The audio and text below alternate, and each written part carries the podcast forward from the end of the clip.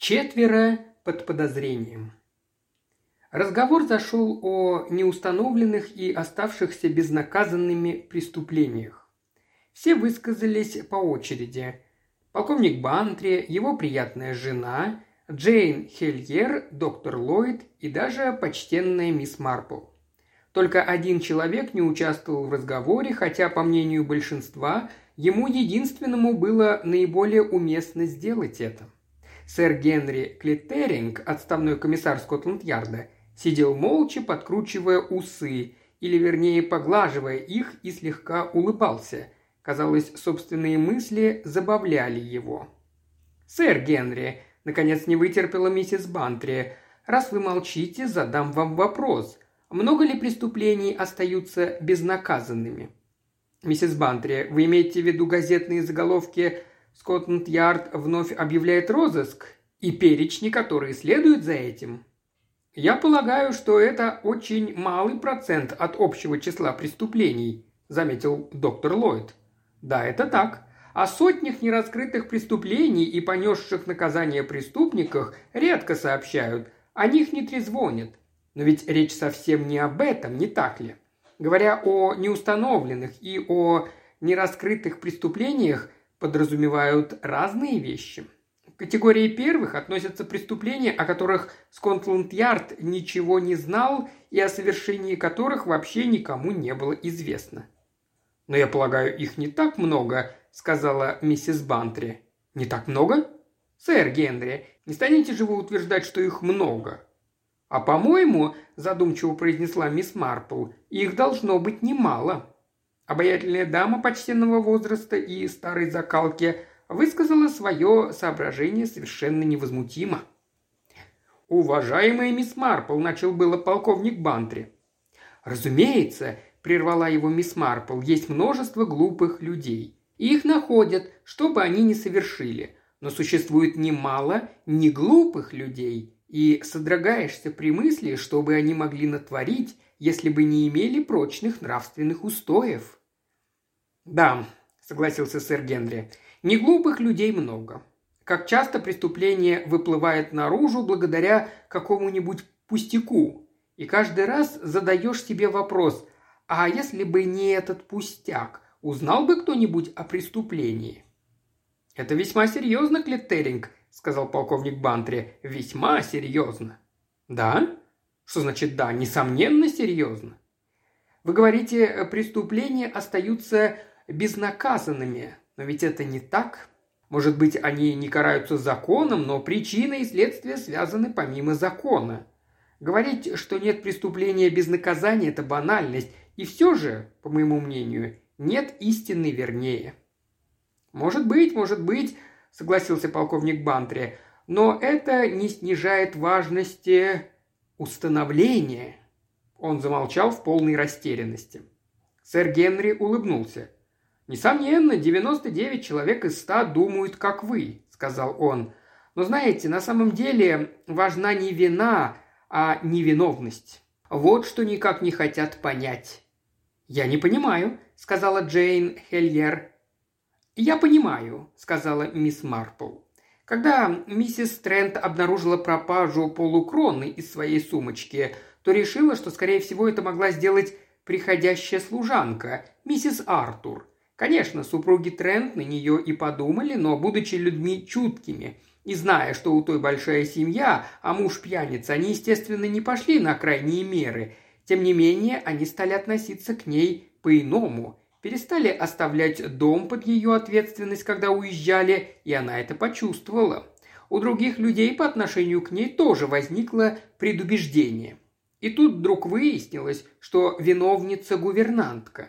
Миссис Трент увидела ее через дверь в зеркале. Чистейшая случайность, хотя я предпочитаю называть это провидением. И я думаю, это именно то, что имел в виду сэр Генри. Людей в большинстве случаев – интересует только, кто взял деньги. А вором, как правило, оказывается человек, на которого никогда не подумаешь, прямо как в детективах. Ведь вы это имели в виду, не так ли, сэр Генри?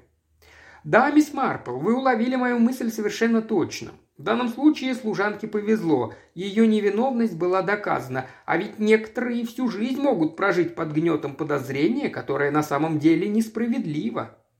«Вы имеете в виду какой-то конкретный случай, сэр Генри?» – поинтересовалась миссис Бантри. «Собственно говоря, да, миссис Бантри. Весьма необычный случай. Случай, когда мы знали, что совершено убийство, но не имели никакой возможности это доказать. «Яд, я полагаю», – вздохнула Джейн, – «какой-нибудь неизвестный». Доктор Ллойд беспокойно зашевелился, а сэр Генри покачал головой. «Нет, уважаемая, нет, не загадочный яд стрел южноамериканских индейцев. Если бы это было так. Нам пришлось иметь дело кое с чем гораздо более прозаическим, настолько прозаическим, что не было никакой надежды выяснить, кто преступник. Почтенный джентльмен упал с лестницы и сломал себе шею. Обычный печальный случай, такие вещи происходят каждый день. Ну а на самом деле что случилось? Кто знает. Сэр Генри пожал плечами. Толкнули сзади, натянули поперек лестницы нитку или бечевку, а потом незаметно убрали.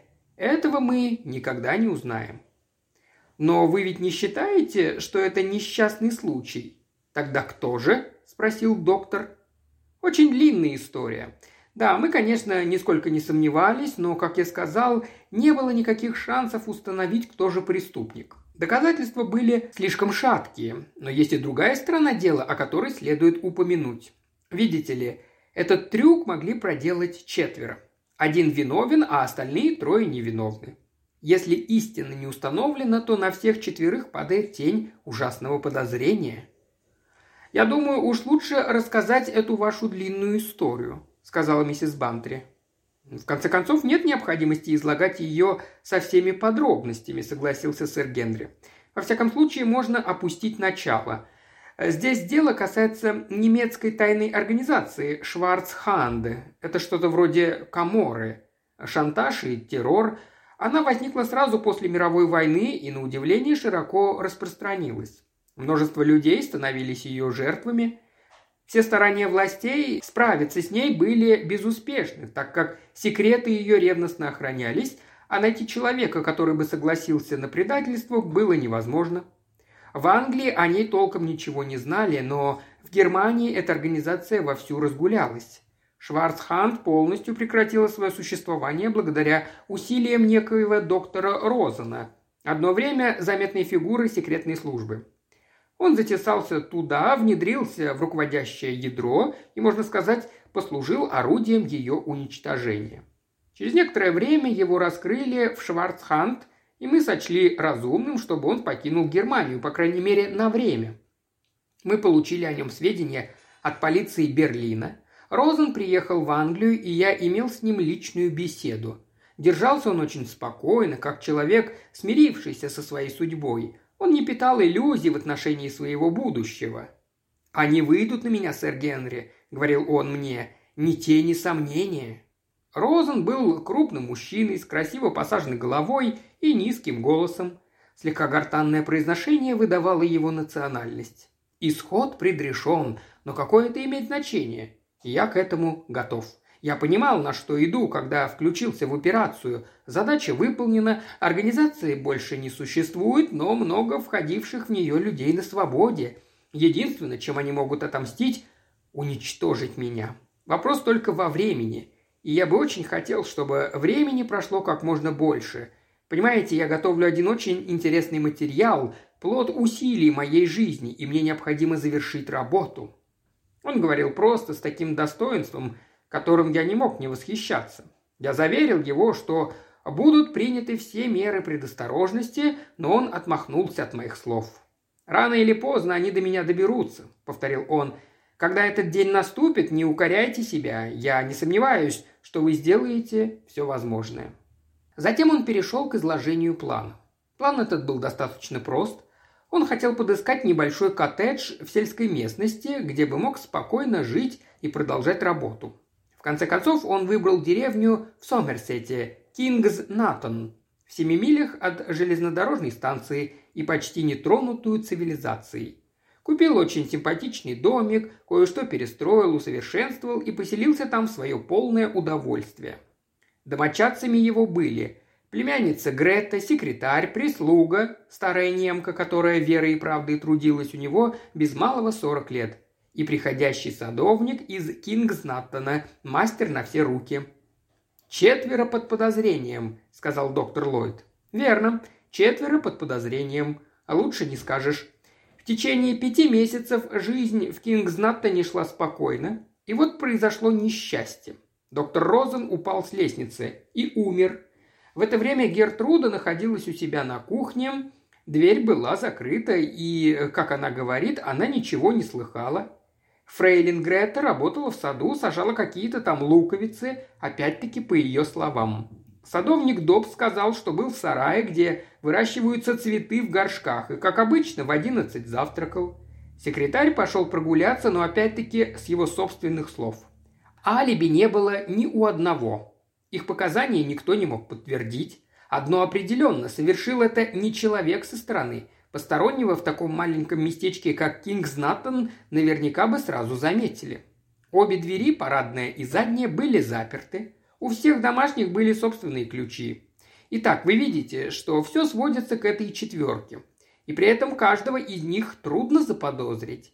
Грета – дочь его родного брата. Гертруда 40 лет служила верой и правдой. Добс вообще не бывал за пределами Кингзнаттона, а Чарльз Темплтон – секретарь. «Да», – прервал его полковник Бантри, – «нельзя ли о нем поподробнее? Он представляется мне подозрительной личностью. Что вам о нем известно?» «То, что мне о нем известно, полностью оправдывает его», – отрезал сэр Генри. «Видите ли, Чарльз Темплтон – мой человек». «Ого!» – только и вырвалось у ошеломленного полковника. Да, я хотел иметь э, кого-нибудь там и в то же самое время не хотел давать поводы для разговоров в деревне. Розану нужен был секретарь, вот я и определил к нему Темплтона. Джентльмен по-немецки говорит свободный и притом весьма способный малый. «Ну тогда кого же из них вы подозреваете?» Миссис Бантри была озадачена. «Все они такие... Ну как это и возможно?» «Да, но можно взглянуть на вещи еще и с другой стороны. Фрейлин Гретта, его племянница и весьма привлекательная девица. Но война нам не раз доказывала, что брат может пойти против сестры, отец против сына и так далее. Самые привлекательные и добронравные молодые девицы совершали самые немыслимые поступки. То же самое относится и к Гертруде. Кто знает, какие силы могли бы тут сработать. Может быть, ссора с хозяином или накопившиеся за долгие годы преданной службы чувство обиды. Пожилые женщины и ее склады иногда бывают на удивление ожесточенными. А Добс? Или его это совершенно не касается, раз он не связан с семьей? Деньги все сделают. К Добсу могли найти определенный подход и купить его. Было очевидно, что какое-то поручение или какой-то приказ поступил извне. Иначе в чем же причина пяти месяцев промедления? Дело в том, что агенты общества еще не были убеждены, что Розен предатель, и откладывали месть до появления неоспоримых доказательств извне. Наконец, когда никаких сомнений не осталось, шпиону в доме было послано сообщение – уничтожить. «Какой ужас!» – содрогнулась Джейн Хельер. Я пытался выяснить, как э, передали приказ. Узнав это, я получил единственную зацепку к решению задачи. Пока мне было известно, что кто-то из четверых получил приказ. А затем Никаких промедлений. Приказ отдан, приказ выполнен. Этим отличалась Шварцхант. Я занялся исследованием этого вопроса, занялся настолько тщательно, что, вероятно, удивлю вас своей доходящей до абсурда дотошностью. Кто приходил в дом утром? Я не исключал никого. Вот список. Он вынул из кармана конверт и достал из него бумагу. Мясник принес кусок баранины, проверил и установил. Подтверждается. Посыльный от бакалейщика принес упаковку кукурузной муки, 2 фунта сахара, фунт масла и фунт кофе. Тоже проверил и установил, все верно. Почтальон принес два проспекта для фрейлин Розен, письмо Гертруде, три письма доктору Розену, одно из них с иностранной маркой, и два письма мистеру Темплтону, одно тоже с иностранной маркой. Сэр Генри сделал паузу и вытащил из конверта ворох документов. «Не изволите ли полюбопытствовать? Все это было передано мне заинтересованными лицами, а также извлечено из мусорной корзины. Нет надобности говорить, что письма подвергались экспертизе на невидимые чернила. И ничего подобного не установлено. Каталоги были от владельца питомника и от известной лондонской пушной фирмы. Два счета на имя доктора Розена за семена для сада и от лондонской книгоиздательской фирмы.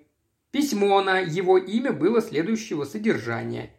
«Мой дорогой Розен, только что от Хелмута Спата. На днях виделись с Эдгаром Джексоном. Он и Амос Перри недавно вернулись из Цинтау, но честность не позволяет мне сказать, что я завидую их поездке. Дайте знать о себе в ближайшее время. Как говорилось ранее, остерегайтесь одного человека. Вы знаете, кого я имею в виду хотя вы и не согласны. Ваша Георгина». Почта мистера Темплтона состояла из счета от портного и письма от друга из Германии, продолжал рассказ сэр Генри. Последнее он, к несчастью, порвал во время прогулки, и, наконец, имеется письмо, полученное Гертрудой. «Дорогая миссис Шварц, мы надеемся, что придете на наше собрание вечером в пятницу. Викарий говорит, что вам все обрадуются. Рецепт ветчины очень хорош, благодарствуйте. Надеемся, пребываете в добром здравии. Повидаемся в пятницу и прочее. Преданно ваша Эмма Грин. «Я думаю, это письмо ни при чем», – улыбнулся доктор Ллойд. Улыбнулась и миссис Бантри. «Я тоже так посчитал», – сказал сэр Генри. «Но все же на всякий случай навел справки о миссис Грин и о церковном собрании. Не лишний, знаете ли». «Так всегда говорит наша дорогая мисс Марпл», – улыбнувшись, сказал доктор Ллойд. «Вы совсем замечтались, мисс Марпл. О чем это вы призадумались?» «Да так», – мисс Марпл встрепенулась. «Просто удивляюсь, почему слово «честность» в письме к доктору Розену написано с заглавной буквы». Миссис Бантри взяла письмо. «Ой, действительно», – подтвердила она. «Да, милая», – сказала мисс Марпл, я думала, вы заметили». «Это письмо явное предупреждение», – сказал полковник Бантри. «Это мне сразу бросилось в глаза. Я не так мало замечаю, как вы думаете». «Да, явное предупреждение, но о ком?» «Кстати, вам, наверное, не безинтересно будет узнать, что, по словам Темплтона, доктор Розен вскрыл письмо за завтраком и швырнул ему, сказав, что понятия не имеет об этом человеке». «Но это не мужчина», – возразила Джейн Хельер здесь стоит Георгина». «Трудно разобраться», – сказал доктор Ллойд. «Может быть и Георгий, но больше похоже на Георгину. Одно для меня совершенно ясно – почерк мужской». «И вы знаете, что интересно?» – снова заговорил полковник Бантри. «Ведь он швырнул конверт на стол и сделал вид, что ничего не знает об этом человеке. Возможно, он хотел увидеть, какую реакцию это вызовет. Но у кого? У девушки? У мужчины?» Или даже у кухарки, предположила миссис Бантри. Она могла находиться в комнате, когда приносила завтрак. Но что мне непонятно, совершенно особое... Она вновь склонилась над письмом. Мисс Марпл подсела к ней и коснулась пальцем листа бумаги, указывая на что-то. Они зашептались.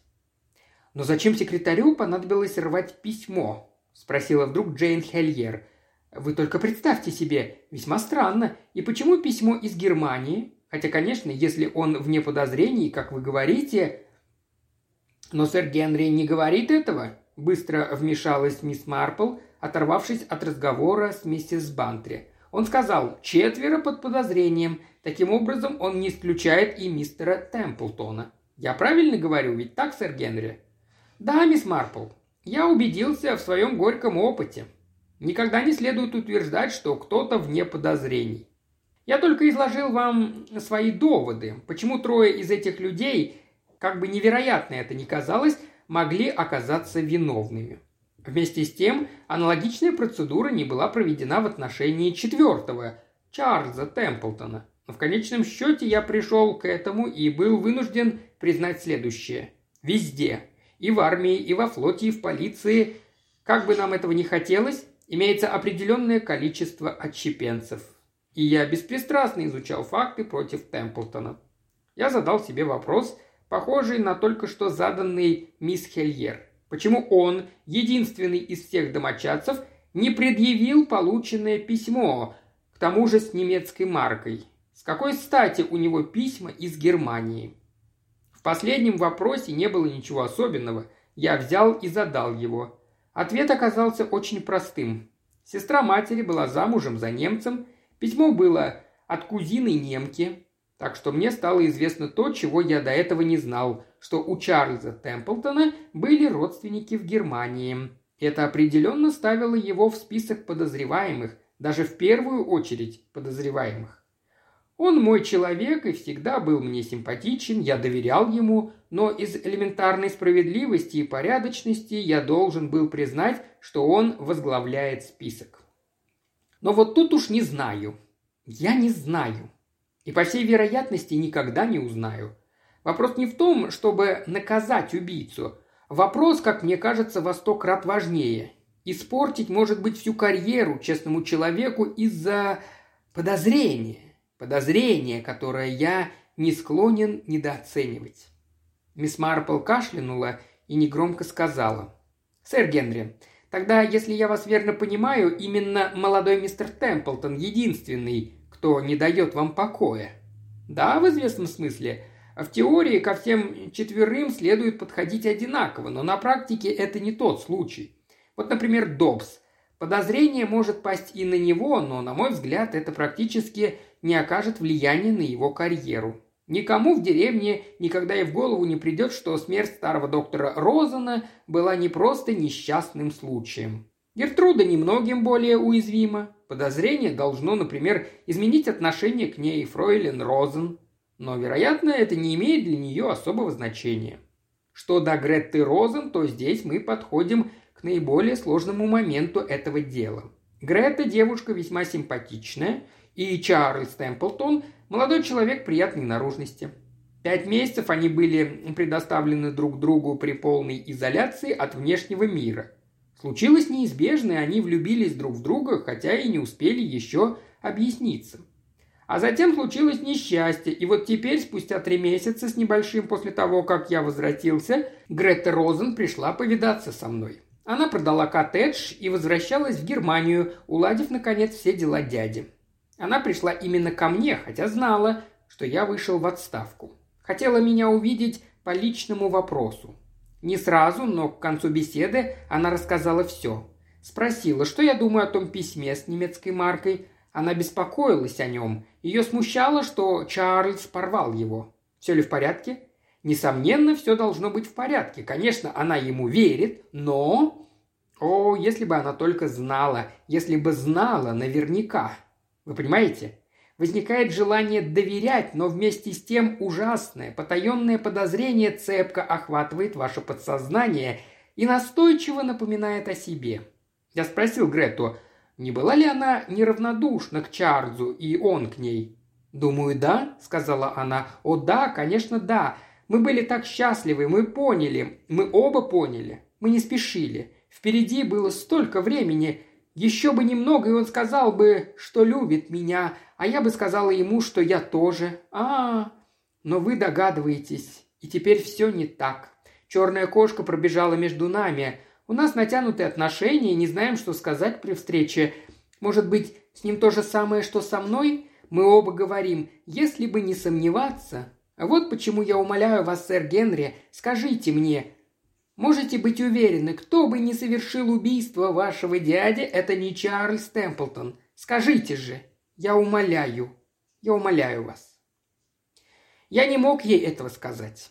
Эти двое будут все дальше и дальше друг от друга, и им никогда не избавиться от взаимного подозрения. Сэр Генри откинулся на спинку стула, его потемневшее лицо казалось усталым. И ничего больше не сделать, если он снова уселся прямо, и легкая улыбка промелькнула на его лице. «Если нам не поможет мисс Марпл, что вы скажете, мисс Марпл? У меня такое предчувствие, что это письмо о церковном собрании по вашей части. Не напомнит ли оно вам кого-нибудь или что-нибудь, что значительно упростит дело? Не сможете ли вы помочь чем-нибудь двум молодым людям, оказавшимся в безвыходном положении? Они могли бы быть так счастливы. В игривости его обращения прозвучали и серьезные нотки. Ведь он высоко ценил своеобразные способности этой старомодной одинокой леди. Он взглянул на нее с некоторой надеждой. Мисс Марпл кашлянула и поправила кружева.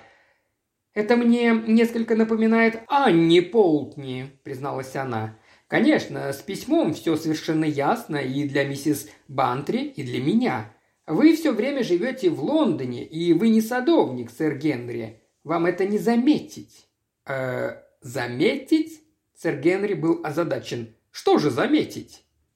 Миссис Бантри протянула руку, взяла каталог и с удовольствием принялась читать.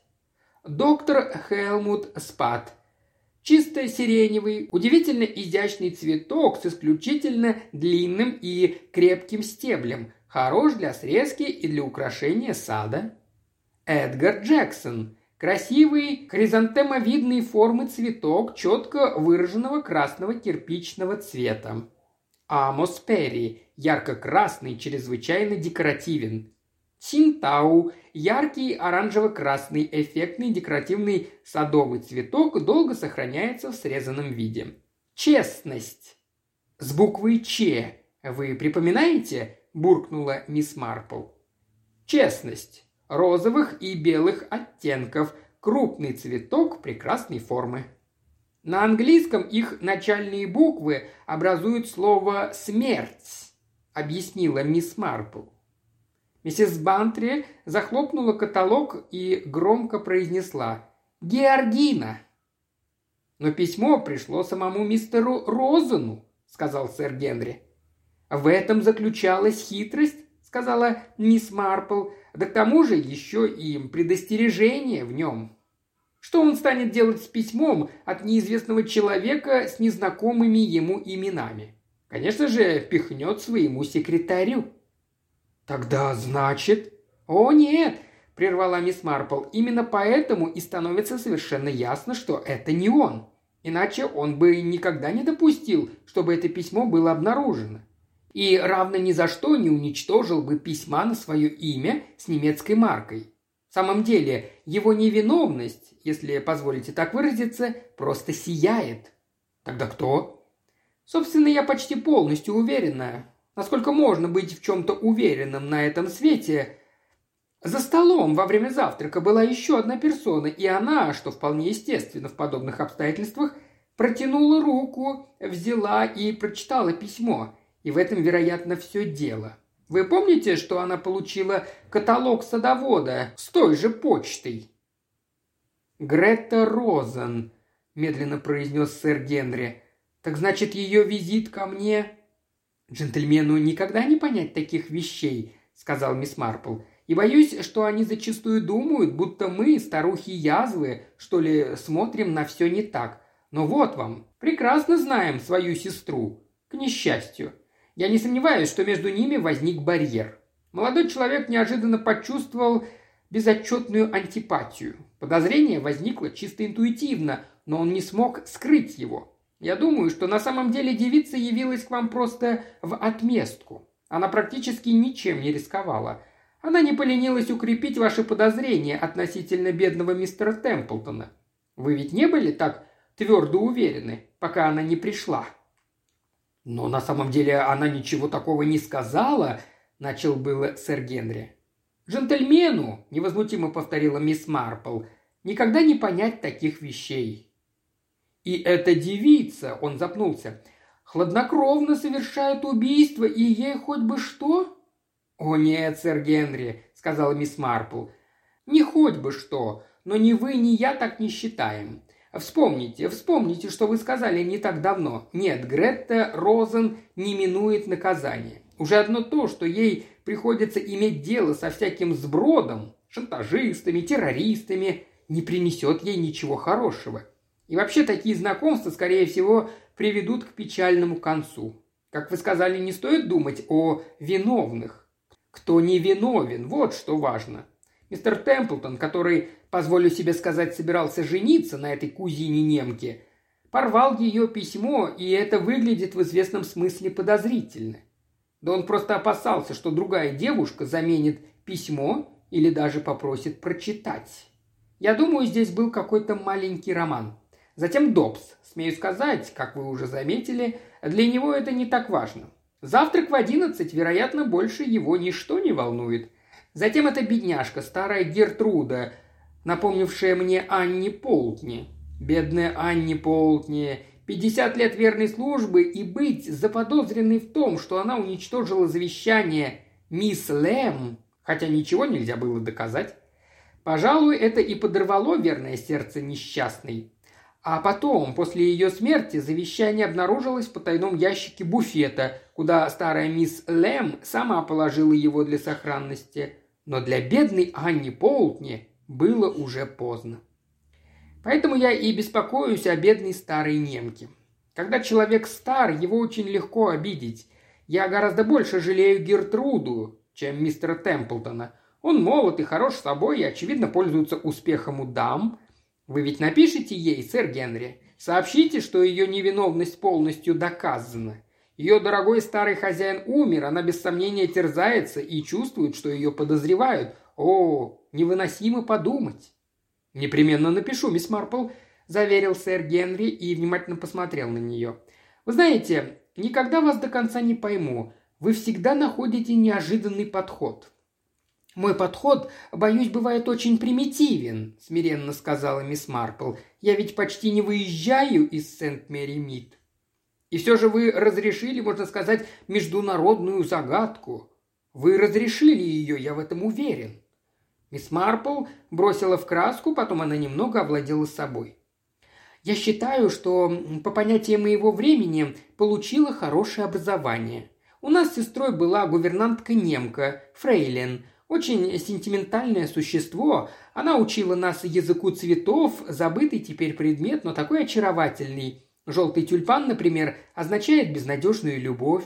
Китайская астра «Умираю от ревности у ваших ног» то письмо подписано Георгина, что, насколько я помню, на немецком «Далия».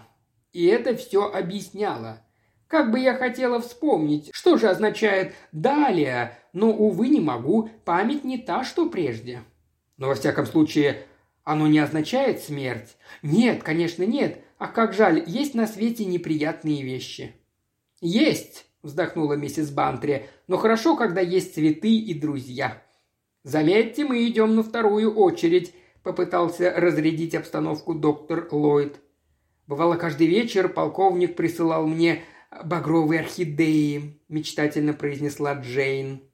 «Ожидаю вашей благосклонности. Вот что это означает», – весело сказала мисс Марпл. Сэр Генри как-то по-особому кашлянул и отвернулся. Мисс Марпл вдруг осенила. «Вспомнила. Далее, значит, предательство и обман. Замечательно. Просто замечательно, сказал сэр Генри и вздохнул.